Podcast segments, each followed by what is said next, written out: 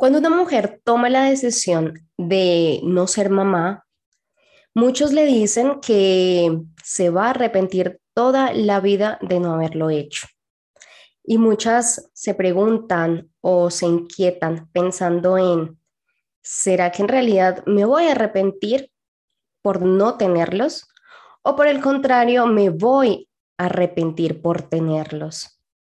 Son afirmaciones muy profundas que el día de hoy las vamos a conversar en este episodio número 30 y 33 de nuestro hermoso podcast Entre Compas y Parceros. Así que les damos la bienvenida a este nuevo espacio. Esperamos que lo disfruten mucho. No es solamente un episodio para mujeres, sino también para los hombres, porque la maternidad no solo le corresponde a la mujer, sino a todos entre compas y parceros. Este es un espacio para jóvenes donde hablaremos de esas cosas que nos pasan y creemos que nadie nos entiende. Yo soy Angie de México y yo Rocío de Colombia. Vivimos en países diferentes, pero casi a nuestros 30 pasamos por situaciones muy similares. Queremos escucharte. Atrévete a contarnos tu historia. Bienvenida Angie, ¿cómo estás? Hola Rocío, pues fíjate que tengo como una mezcla de emociones y pensamientos referente a este tema. Eh, ni tú ni yo somos mamás. Ahorita vamos a hablar un poquito de si queremos o no queremos ser mamás, si lo planeamos o lo pensamos, no sé, pero es mucha la controversia personal sobre este tema. Sí, y en realidad yo creo que muchos nos podrían decir con qué autoridad moral tú vas a hablar de la maternidad o de más allá de tener hijos, el, el tema hoy es ¿qué pasa si tomo la decisión de no tenerlos? ¿Qué pasa con esta construcción social y cultural que nos dice a la mujer que no eres un ser completo si no tienes hijos? Si tú viniste a este mundo a reproducirte, entonces pues no tiene sentido incluso cuando haces el amor, cuando tienes sexo, porque una relación sexual está basada en la reproducción, según pues también la religión. Entonces, sin duda, es un tema muy controversial Queremos acá brindarles nuestra opinión sobre lo que pensamos al respecto. Creo que es muy válida. Muchas mujeres pueden que se sientan identificadas, otras no tanto. Las madres nos podrán dar sus razones del por qué sí tener hijos, pero hoy queremos charlar un poco con ustedes. Tenemos también muchos comentarios que nos han dejado nuestras parceras y parceros. Así que bueno, prepárense, tómense un tecito, pónganse cómodos porque el tema de hoy es pura candela. Ay, sí, Rocío. Y también cómo van cambiando nuestras creencias, ¿no? Empiezo yo hablando, pues obviamente de mi experiencia. Yo crecí en una familia donde fuimos cinco hijos, yo soy la más chica de cinco y me gustaba pertenecer a una familia grande.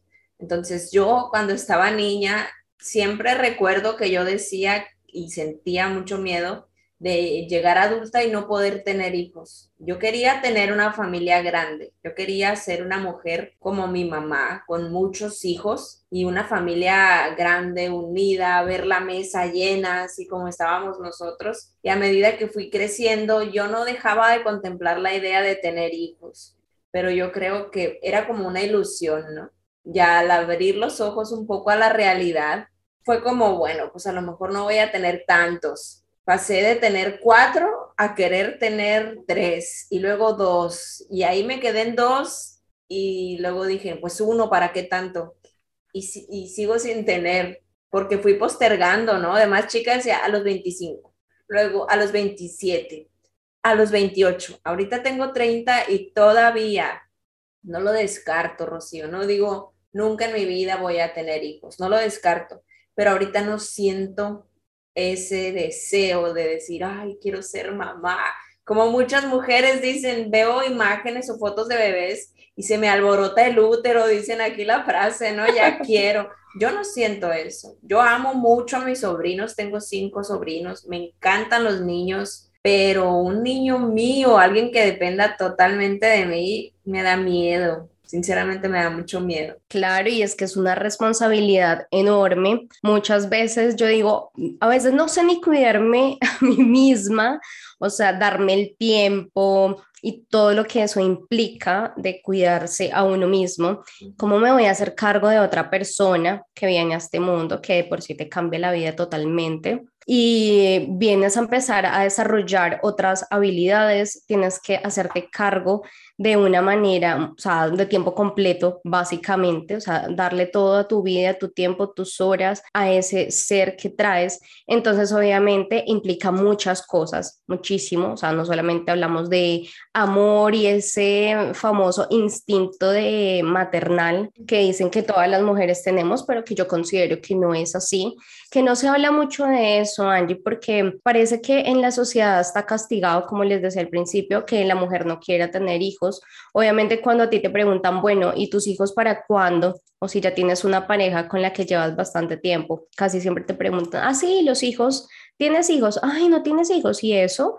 Entonces siempre está como esa, mm, esa pregunta incómoda que muchas veces nos hacen y es eh, para cuándo, ¿cierto? Como si fuera una obligación tenerlos, como si fuera una necesidad ya estipulada en la sociedad y obviamente eso nos marca mucho, por eso hay muchas mujeres que aunque quisieran eh, de pronto tenerlos en un futuro o simplemente no los quieren tener, no están en sus planes y en sus proyecciones, pues prefieren no hablar de ese tema con nadie. ¿sí? Porque obviamente da como ese temor de ahí, me van a empezar a bombardear y a preguntarme por qué, por qué, por qué no, por qué no. Pero, por ejemplo, si tú eh, dices que si quieres ser madre, no te van a decir, ay, ¿por qué?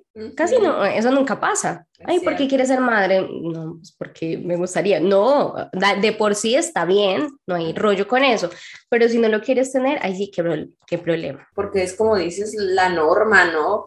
Desde los libros en la primaria nos decían nacer, crecer, reproducirse y morir. Ese era el ciclo de la vida. Entonces ya naciste, ya creciste, cuando te vas a reproducir, pues ya estás rompiendo el ciclo estipulado, pues, o muchas, muchas creencias y juicios de quién te va a cuidar cuando seas viejito, te vas a quedar solo, no vas a trascender, haz de cuenta que naciste y nunca viviste porque no vas a dejar un legado aquí en la tierra, muchas creencias que obligan. Y, y ahorita dijiste que era para mujeres y para hombres este episodio, pero yo como mujer siento más carga sobre, sobre la maternidad, sobre el tener hijos. Por eso puedo, ay, no sé, a lo mejor a los hombres no les da miedo, pues a lo mejor a ellos nada más les da como presión de sentir que tienen que ser el proveedor siempre, pero ellos no lo van a traer en la panza, ellos no lo van a parir, ellos no van a darles leche, o sea, no se puede comparar, yo creo, el, peso de la madre al peso del padre en la vida de los hijos. Es mi juicio. Claro, yo lo veo más es en cuanto a la decisión, ¿sí? Que muchas veces está toda puesta en la mujer.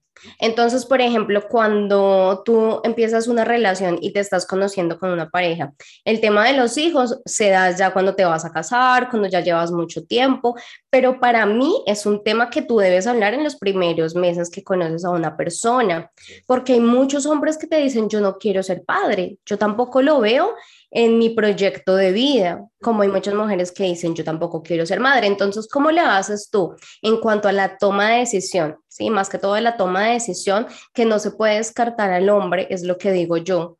Porque también, aunque sí, obviamente la mujer tiene mucho más eh, importancia en esto de la maternidad, pero el hombre también, yo creo que por eso, yo digo que es que las estructuras sociales son muy fuertes, Ancho, porque precisamente por dejar el hombre afuera en cuanto a todo este panorama, es que se dan precisamente tantas madres solteras, tanto abandono en los hogares, como que el hombre no, usted no es importante, incluso a los hombres no los educan, ¿cierto? Cuando tú eres niña, te empiezan a decir, me juega con la muñequita, em, cambia pañales, dale tetero al, eh, al bebecito que estás cuidando el juguetico, pero los hombres no, con los carritos y entonces siempre empiezan a separar de por sí esos roles y que obviamente no hay esa conciencia del hombre de decir, usted también puede llegar en algún momento que necesita tomar esa decisión de ser padre o no, más allá de no quiero ser padre por la responsabilidad o quiero ser padre porque está muy lindo conformar esa familia, sino también que implica también el que usted pueda darle un soporte a esa mujer. Sí, yo recuerdo que mi mamá me contaba cuando quedó embarazada eh, yo tengo una hermana y somos dos solamente en nuestra familia de hijas y mi mamá me contaba cuando yo quedé embarazada y tuve a su hermana, su papá era el que me hacía las curaciones, eh, su papá era el que estaba ahí pendiente, el que me limpiaba, el que me ayudaba, o sea, los hombres también cambian pañales, los hombres, o sea, sí, también tienen otras responsabilidades y ellos también necesitan saber qué implica todo eso, ¿sí? Digo, de pronto los que todavía no han tenido este eh, digamos, esta posibilidad de ser padres. Así que bueno, de todas maneras, obviamente, como les dije, es un tema un poco polémico, pero lo que queremos hoy es precisamente como pensar qué pasa cuando estamos tan bombardeados de información, ¿sí? Que nos dice también como que la maternidad es tan idealizada y que todo va a ser perfecto cuando tú tengas un hijo, como dicen acá en Colombia, no sé, en México, que cada hijo trae un pan debajo del brazo cuando nace, o sea que no, si viene un hijo a casa, si tengas 10 como en los tiempos pasados, pues igual va a ser una bendición. Y, y hablando un poquito de todas estas creencias, me gustaría poner un poquito de pausa para poder pasar a la nota random, Rocío, porque es otra cara de la moneda sobre la maternidad.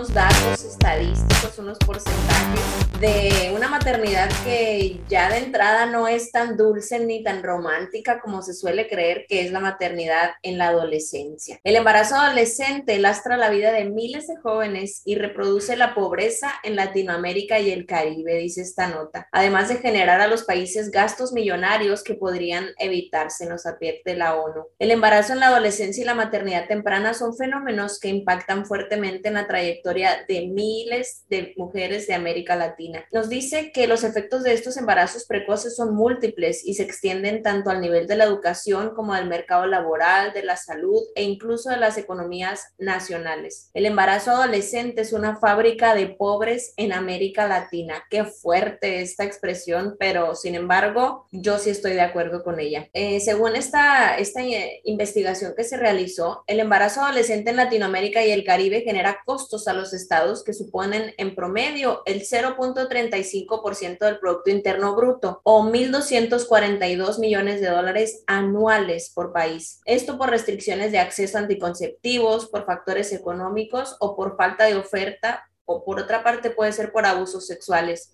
especialmente en menores de 15 años. Según esta investigación, Latinoamérica presenta la segunda tasa de fecundidad, 66.5 por cada mil, la más alta del mundo entre mujeres de 15 a 19 años. Y por otra parte, otro dato que les quiero dar es que cuando fue la pandemia, aumentaron muchísimo los casos de embarazo. Se tuvo un saldo de 1.4 millones de embarazos no deseados en el año 2020 al provocar la suspensión de los servicios de planificación familiar para centrarse únicamente en la pandemia. La información recolectada por este organismo de la ONU en 115 países de renta baja y media muestra que la atención de salud sexual y reproductiva se interrumpió una media de 3.6 meses, cuando los sistemas sanitarios no daban abasto para atender los casos de COVID y los gobiernos establecieron medidas de confinamiento y cerraron las actividades con el fin de controlar la transmisión del virus. La emergencia dejó sin acceso a los programas anticonceptivos a unos 12 millones de mujeres.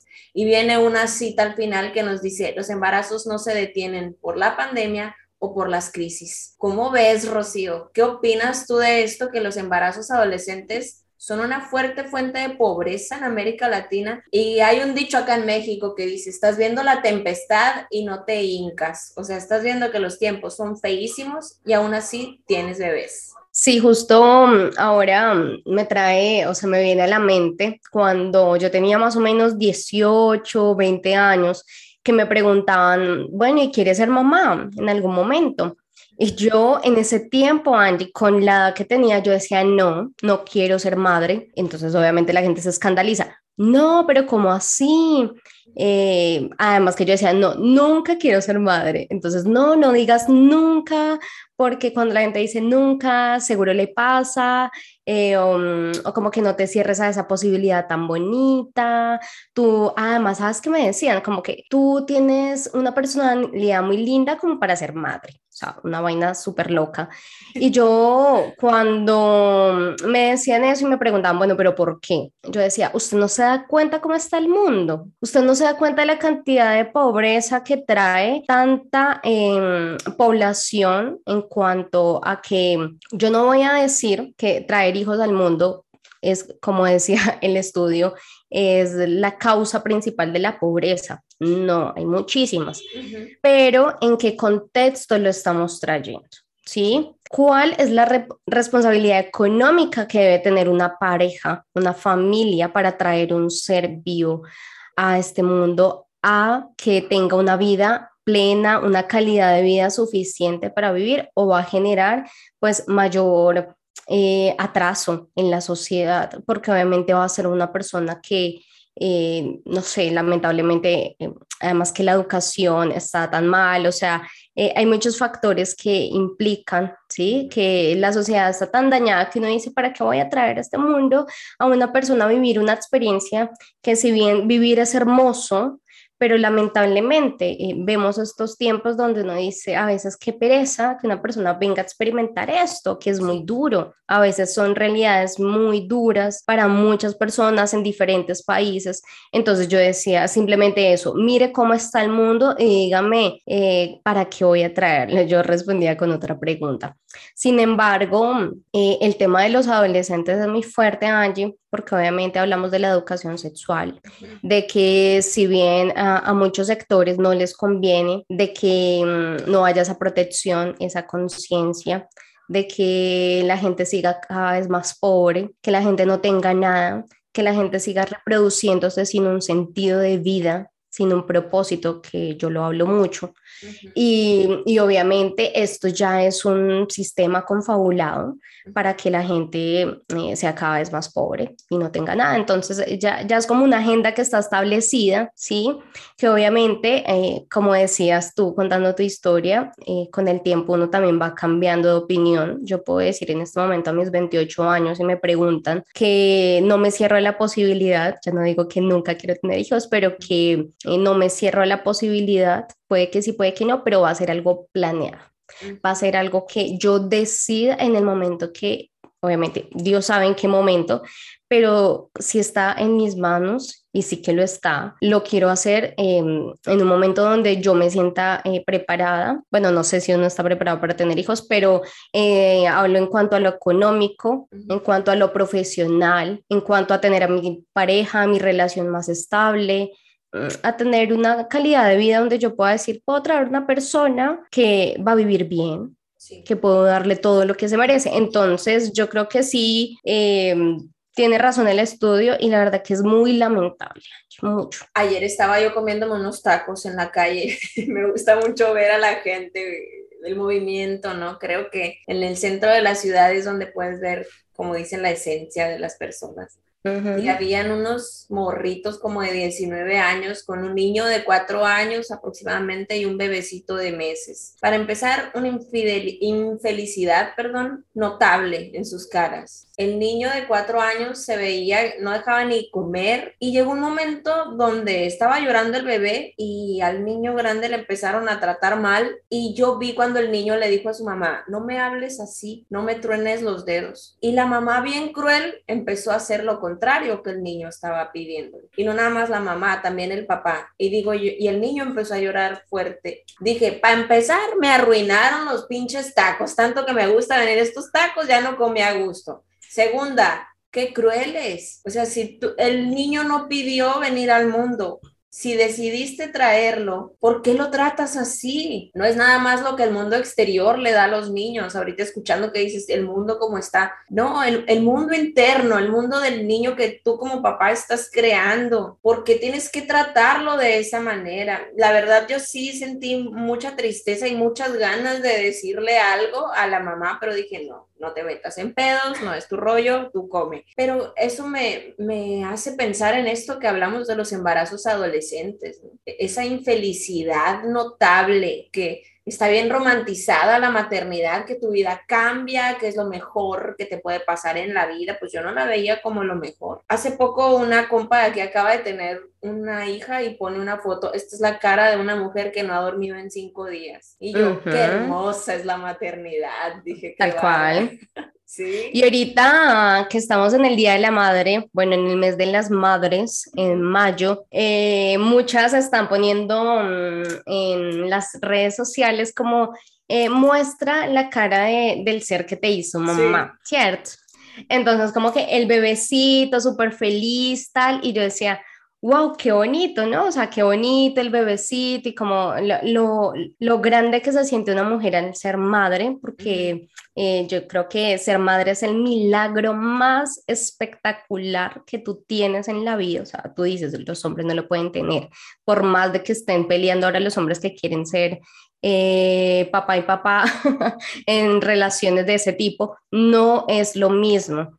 Y para mí es el milagro más, más grande y yo decía, bueno, pero ¿qué hay detrás de esa foto hermosa?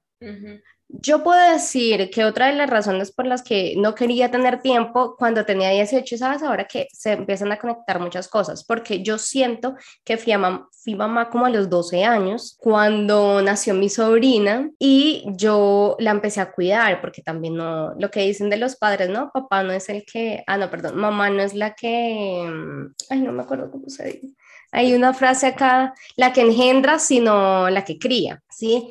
Entonces yo digo, bueno, esta es casi mi hija porque yo con ella aprendí a cambiar pañales, o sea, todo el rol de la madre, ¿sí? También cuando me tenía que levantar a la madrugada porque mi hermana vivía con nosotros en la casa.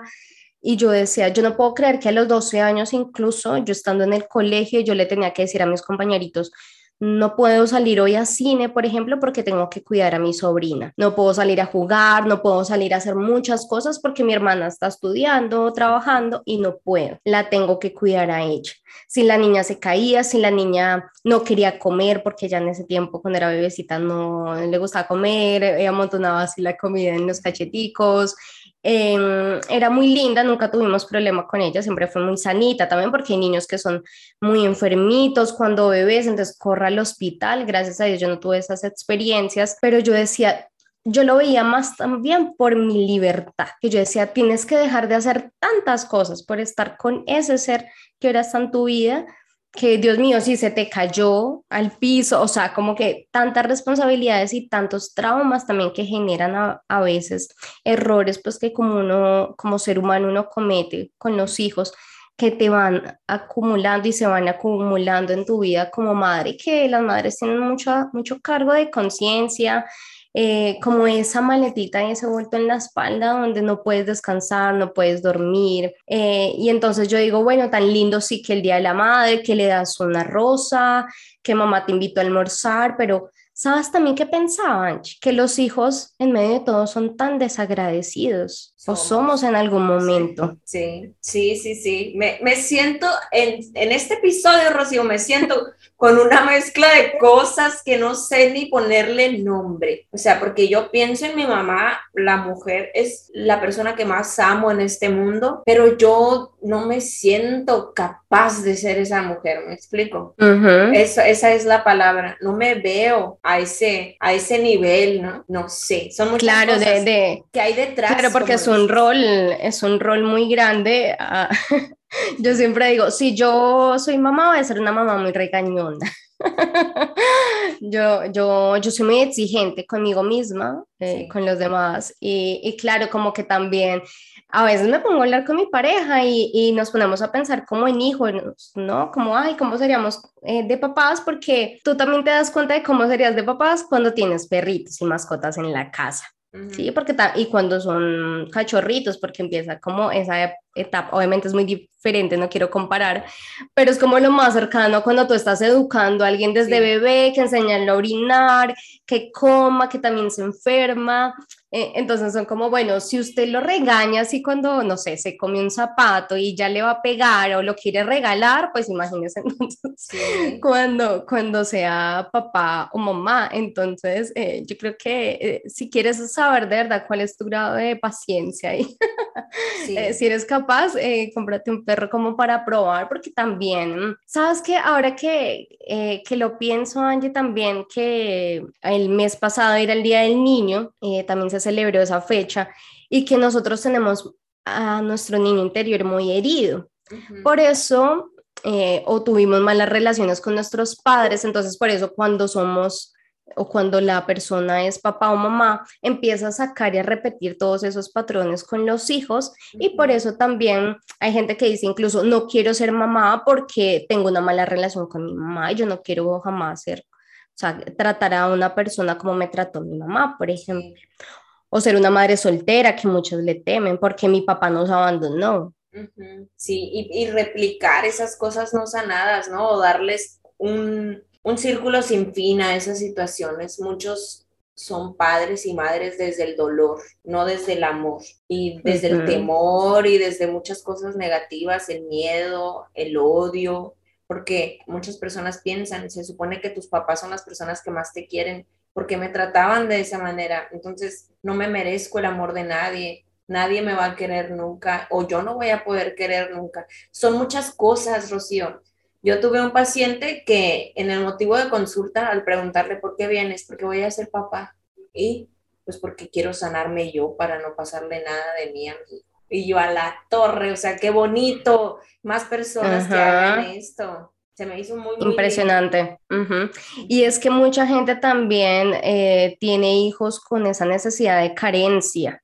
De, de, no me quiero quedar solo, de tengo ese sentimiento de soledad y que a nosotros no nos preparan para ser padres y madres.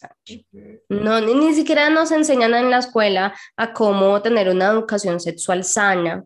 Entonces, imagínate ya de, de por sí, pues eh, todo lo que es este tema de, de, ser, de tener una familia, de ser papá, de ser mamá, pues no hay, no, no es que tú lo estudies. Ahora en este tiempo sí, eh, he visto mucho y me he relacionado con mamitas que, por ejemplo, ahora estudian más qué alimentos darle al hijo, hay mucho más acompañamiento para las madres por todo este movimiento de las redes sociales, muchas comunidades para mamitas, cómo prepararte para ser mamá, eso antes yo nunca lo veía, las mujeres orgullosas mostrando su pancita, porque es que no es solamente el hecho de no voy a tener mi libertad o la parte económica, sino es mi cuerpo. Sí. O sea, mi cuerpo va a cambiar, Angie, voy a tener una panzota. ¿Sabes? Yo también que decía, yo soy bajita eh, imagínate, bajita y con una panza enorme, no sé si la va a tener muy grande, chiquita, si llegara a ser mamá. No, ¿cómo me voy a ver? O sea, ah, y, o sea, y muchas personas, muchas mujeres por estética dicen, no, yo no me voy a dañar mi cuerpo, porque te queda la estría, eh, te queda la piel flácida, bueno, las madres eh, que ya han pasado por esta situación, ¿saben? Hay muchos que quedan como, uy, con el mismo cuerpo, bueno, con ejercicio te, te compones de nuevo. Eh, pero hay otras que no y cuesta mucho y es el luchar con tu autoestima, eh, es verte la mujer que yo era antes de tener hijos, ahora la mujer que soy después, porque no tuve uno, sino dos, tres. Eso es muy fuerte también. Sí, me gustaría, Rocío, Ah, hubo muchas mujeres, muchas opiniones, perdón, en, en, esta pregunta que hicimos en redes sociales, muchas larguísimas y agradezco a toda su sinceridad y su corazón que pusieron en las respuestas. Voy a leer algunas, fueron muchas, voy a leer pocas, voy a leer cinco, nada más seleccioné. Eh, nos dice Maicha Morales, es una chinga, porque la pregunta fue, mujeres, ¿qué opinión tienen sobre la maternidad? Es una chinga cada una es distinta. Entre el hormonal, el miedo a lo nuevo, se pierden muchas cosas y se ganan bastantes mejores. Hay bajones, hay retos pasados de lanza que a veces no sabes cómo salir o afrontarlo, pero lo logras. Se queda contigo la gente chingona y aunque hay mucha gente que busca ayudarte en el inter de ello, pues oyes comparaciones, críticas, etcétera. Pero está como en muchas otras etapas, es cuestión de centrarte en ti misma, vivir a tus tiempos, a tu manera, disfrutar de lo bueno y lo no tan bueno, porque se pasa volando empiezas con un resultado positivo en un ratito, ya ves el primer latido, luego lo ves ahí todo pequeñito, lo tienes y hola, tu vida cambia para siempre y conoces el significado de amor, si es que ese es el concepto de lo que se logra sentir, porque no puedo ni explicar todo lo que se siente tener algo tuyo pequeñito. Alguien depende de ti totalmente, entonces no te queda de otra que romperte la madre y rifártela, porque son millones de cosas que nadie te dice, que vas descubriendo, aprendiendo y no hay nada como elegir bien quién será tu codo a codo en esto porque si somos chingonas, pero sin duda compartido, todo es más sano, más provechoso y te permite vivir una maternidad al 100 y completa. Por más videos, capacitaciones, etcétera, nadie te prepara para ello y nunca más vuelves a ser tú misma. Qué fuerte. Ahora eres masterizada, pero sí es lo más top porque cuando pasa un día de la chingada, entre tanta cosa te das cuenta que haces infinitas cosas y que alguien te ve como un todo. Por lo menos para mí es eso, un punto entre la chinga más grande de mi vida y lo más chingón de todo. Nunca cambiaría ninguna de las cosas que he vivido y mucho menos está el oír, está el oír el mami de mi pequeño. De todos mis apodos, ese es el más chingón. Qué bonito, me encantó todo, me encantó. Hermoso. Nos, dice también Ilse, este, no soy mamá ni quiero serlo. Pienso que es una gran responsabilidad mantener viva a otra persona y además educarlo para que sea una buena persona. Saber que puedes fracasar en el intento y es una vida humana, no es un juego. Tiene que ser planeado para que tenga lo mejor en todo sentido. Además, se debe considerar para cuántos hijos te alcanza. Y no hablo solo de dinero, hablo de amor, paciencia, respeto, atención, educación ¿Para cuántos hijos te alcanza? Informarse sobre las formas de crianza, alimentación y salud y decidir qué es lo mejor para tus hijos. No es una tarea fácil. Están un poquito largos, pero la verdad están muy bonitos los comentarios. Nos dice Sofía Morani Flores, es lo más difícil que he hecho, fuera del embarazo y los primeros años que dependen totalmente de nosotras. Creo que lo más perro viene después, en su desarrollo emocional, físico, mental, a medida que van creciendo, la forma de educar, hacerlos unas personas independientes y mil cosas más. A mí me han llevado al menos hasta el punto donde estoy, ir al psicólogo para aprender muchísimas cosas que no sé y que son necesarias para tener un hijo sano emocionalmente. El trabajo más difícil, pero mejor pagado, es el ver a tus hijos felices y sanos. Ese es el mejor pago. Nos dice Caro, lo, lo romantizan de más. Muy bonito y todo, pero no ocultemos la chinga que es. No, no es fácil. No, no es bonito. Y el último que voy a leer es el de Daisy Tobar, que nos dice, la maternidad me ha dado tantas cosas, pero a la vez también me ha quitado muchas. Es una etapa que nunca acaba, donde siempre estás aprendiendo y desaprendiendo. Pienso que es de mucha importancia contar con una tribu de apoyo, ya sea tu esposo o familia, para que el proceso sea un poco más ligero y fácil de llevar. Ser mamá o papá no es para cualquiera y es una decisión personal que debe respetarse. ¿Cómo ves estas opiniones, Rocío? Yo creo que abarcan un poquito de todo lo que hemos hablado, pero algo que a mí me marca mucho es que te pierdes en el camino. Yo creo que ese es el miedo que yo tengo. Me quiero tanto y a lo mejor es egoísta, pero tengo 30 años de mi vida siendo yo. Ya ser el todo de alguien, como decía Maisha, no sé, a lo mejor me queda grande el saco. Pero mira que dicen que es egoísta pensar de esa manera y a muchas que decimos en algún momento que no queremos ser madres, mm, que es un acto egoísta porque estás pensando solo en ti, no le quieres dar la oportunidad a otro ser para que venga y pues llene de más amor a esta humanidad que si bien lo necesita. Pero para mí no me parece un acto egoísta, o sea, sinceramente em, es una decisión que es muy respetable, como cuando tú eliges eh, lo que sea en tu vida, ¿sí? Siento que además es una decisión tan, tan, tan grande que no es yo me levanté eh, queriendo mm, ser mamá, no, es algo que tú le das y le echas cabeza por mucho tiempo.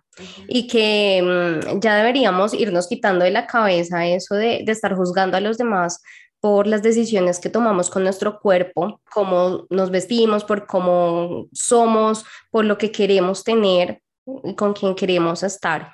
Creo que la gente siempre se ha encargado, lamentablemente, de mirar la viga del ojo ajeno y no te das cuenta. O sea, una persona que me venga a decir eh, que soy egoísta cuando tienes cinco hijos y no ha sido la mejor eh, relación, que tu familia no es un ejemplo, o no necesariamente un ejemplo, pero que no tienes la capacidad moral para decirme esto, pues ni lo digas ¿sí?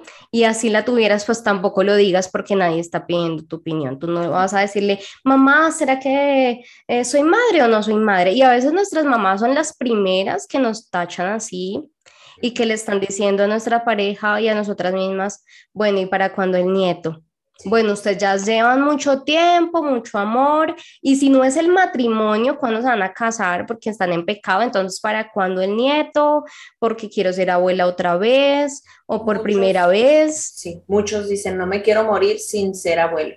Eh, exacto, entonces tú ya vives con una presión y por ejemplo una de las que tú leías que también yo digo, wow, no vuelves a ser la misma persona jamás, la misma mujer, cambias totalmente en todo sentido cambias totalmente y es un vuelco totalmente que le das a tu vida y, y, yo digo, wow, o sea, yo admiro mucho a las mujeres que deciden tener hijos y que se deciden por hacerse cargo de ellos, ¿sí? De asumir esa responsabilidad, pase lo que pase, cueste lo que cueste. ¿Sí? Pero lo hacen, lo hacen y, bien o mal, pero haces lo mejor que puedas porque acá no hay madres perfectas, acá cada quien con lo que aprendió, con lo que sabe, con lo que va aprendiendo, hace lo que mejor puede. Y aquí, Angie, es donde quiero hacerte la pregunta incómoda.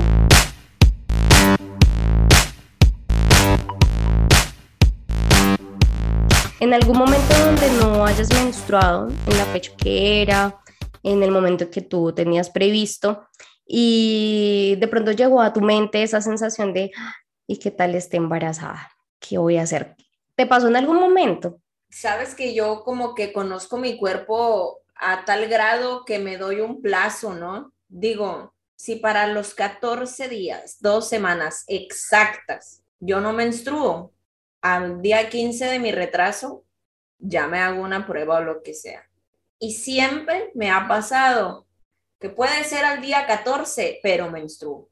O sea, puede que la primera vez, no te voy a decir siempre yo sabía que al día aquí, no, no, no, sobre la marcha.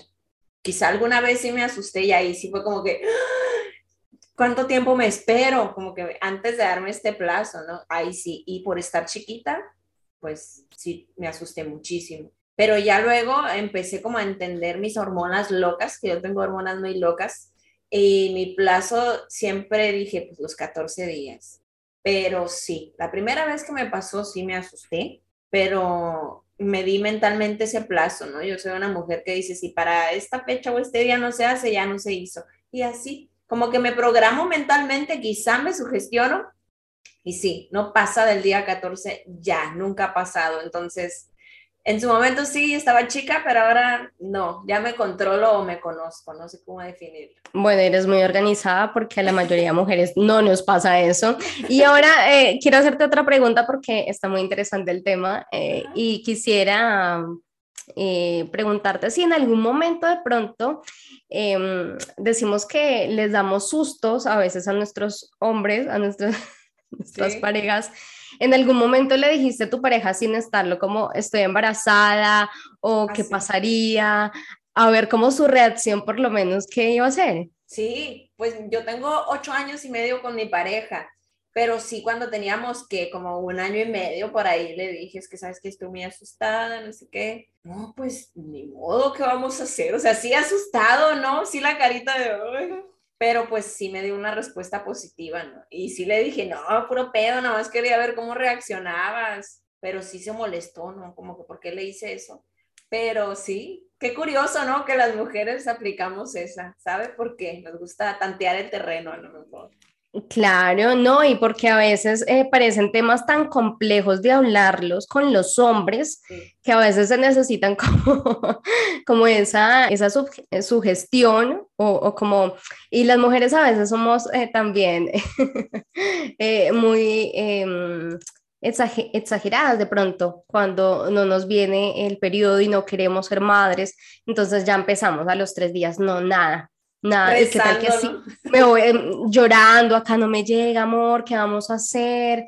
Entonces también ahí es, a ver, no es muy sano hacerlo, me parece maravilloso el ejercicio que tú haces para estar tranquila y organizada, porque obviamente nos podemos hacer tantas películas en la cabeza, entonces no, y ahora sí quedo embarazada en este momento, mi carrera, mi futuro, mi profesión, porque muchas estamos en caminos donde nuestra profesión es nuestra prioridad, nuestra vida eh, profesional, personal, queremos viajar, hacer un montón de cosas y entonces como no, si llega en este momento, ¿qué voy a hacer?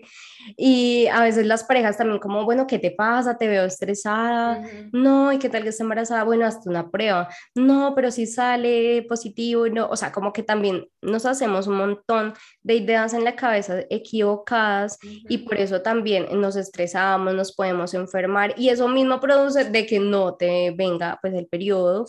Y, y, obviamente creo que en eso las mujeres que, que no queremos eh, pues ser mamás debemos ser mucho más conscientes porque obviamente, eh, digamos que hay dos partes, ¿no? Hay mujeres también que deciden cómo me voy a operar, me voy a operar y, y, ya no decido definitivamente no serlo. Y que incluso muchos, eh, Angie, tú que eres psicólogo, muchos doctores cuando mujeres, cuando las mujeres van a hacerse la, la cirugía, em, muchos doctores les dicen, ¿usted está segura o quiere asesoría psicológica?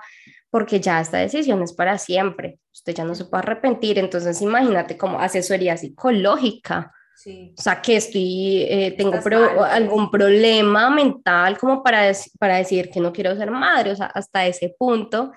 Eh, y los hombres, pues nada, también ahí uno ve cómo reacciona el hombre, si, si por ahí habían quedado de que sí querían y después te sale que no, que, o sea, es fuerte. Sí, sí, sí. Y sabes que ya para ir cerrando un poquito, porque este tema está bien completo y aquí nos podemos pasar todo el día, eh, se me vienen a la mente dos posibles temas futuros, ¿no? Igual a ustedes, compas y parceros, si les surge una duda o algo que podamos ampliar de esto, déjenoslo en los comentarios, por favor. Hablar sobre las mujeres que quizá tienen una ilusión, Rocío, de ser madres y no pueden. Es una realidad que se vive mucho, que muchas tienen estos embarazos psicológicos llamados, ¿no? Y que viven en constante angustia. Y por otro lado, las mujeres que dicen, no, nunca quiero, y que se operan, como tú dices, o que inclusive es como no disfrutan su vida sexual por estar tan al rechazo de un embarazo, ¿no? Estaría bueno tocar esos dos temas en un futuro episodio y pues poder contar con personas invitadas que hayan pasado por esto. Yo les digo a las mujeres que vivan esta decisión en libertad, influenciadas por su pareja, por su familia, por sus papás, por sus amigos, es tu cuerpo, es tu vida, escucha estos testimonios de mujeres que ya fueron, de mujeres que no han sido y que tienen otra perspectiva, no sé, infórmate y sobre todo la decisión es tuya. Eso es lo único que yo les recomiendo. Totalmente de acuerdo contigo, Angie, es lo mejor que podemos hacer y que es normal también que cambiemos de opinión con el tiempo. No necesariamente vamos a a, quedarnos como con una sola idea de lo que es eh, la maternidad o de cómo nos vemos, quizás son miedos ahora, también esa sensación de de pronto no he encontrado la persona, o sea, el hombre para también eh, ser mamá, porque es una decisión muy importante. Capaz tú tienes un noviecito, pero dices, no, este muchacho eh, no le veo futuro como padre, entonces es muy importante que también seamos eh, capaces de reconocer si la pareja con la que estamos ahora va a tomar esa responsabilidad, conversarlo con nuestra pareja, porque para mí, aunque es nuestra decisión primordial, sí, es nuestra decisión, también debemos involucrar a nuestras parejas. Y qué chévere, mira que yo en los últimos años, mis últimas dos relaciones, es muy curioso y ya con esto cierro, mis dos últimas relaciones que han sido largas, he hablado con mis parejas y les digo, yo no tengo planes de tener hijos. Por ahora, veremos más adelante, pero por algún tiempo prolongado no quiero. Y me dicen, sabes que yo tampoco, no lo he pensado, no lo tengo en mente. yo digo, ay, maravillosos, perfecto.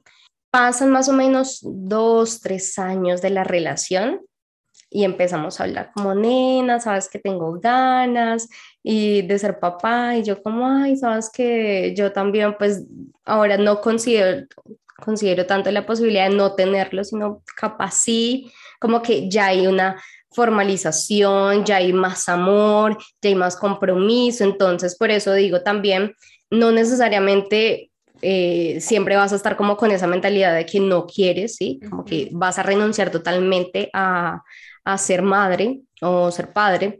Eh, sino que si bien es una decisión que se tiene que planificar, que se tiene que hacer con tiempo, que, qué lindo es realmente que empecemos a traer al mundo gente eh, y seres humanos con los que puedan tener pues una muy buena calidad de vida, ¿sí? Los que podamos educar mejor, también eso, empezar a sanar nosotros mucho, hacer mucho trabajo interno, no solamente acumular como eh, riqueza o, o, una mejor economía para ellos, sino trabajo interno muchísimo, sanar muchas cosas, la relación con papá y mamá, fundamental sanarla antes de tener hijos o capaz de empezar a tomar esa decisión. Y bueno, para mí eso es como lo más importante y dejen de criticar a la gente que no quiere tener hijos, por favor. Así es, a ustedes qué les importa, ¿verdad? Ustedes vivan su vida y dejen vivir a los demás. Así que, compas y parceros, Esperamos que este episodio les llegue, les deje algo de provecho o mueva alguna espinita en ustedes en referencia a este tema. Feliz Día de las Madres, porque este episodio va a salir el 10 de mayo, que es Día de las Madres acá en México. En Colombia ya va a haber pasado la fecha, pero todo el mes es de ustedes, mamás. Así que muchas gracias por habernos criado de la mejor manera que pudieron hacerlo. Las amamos con todo el corazón.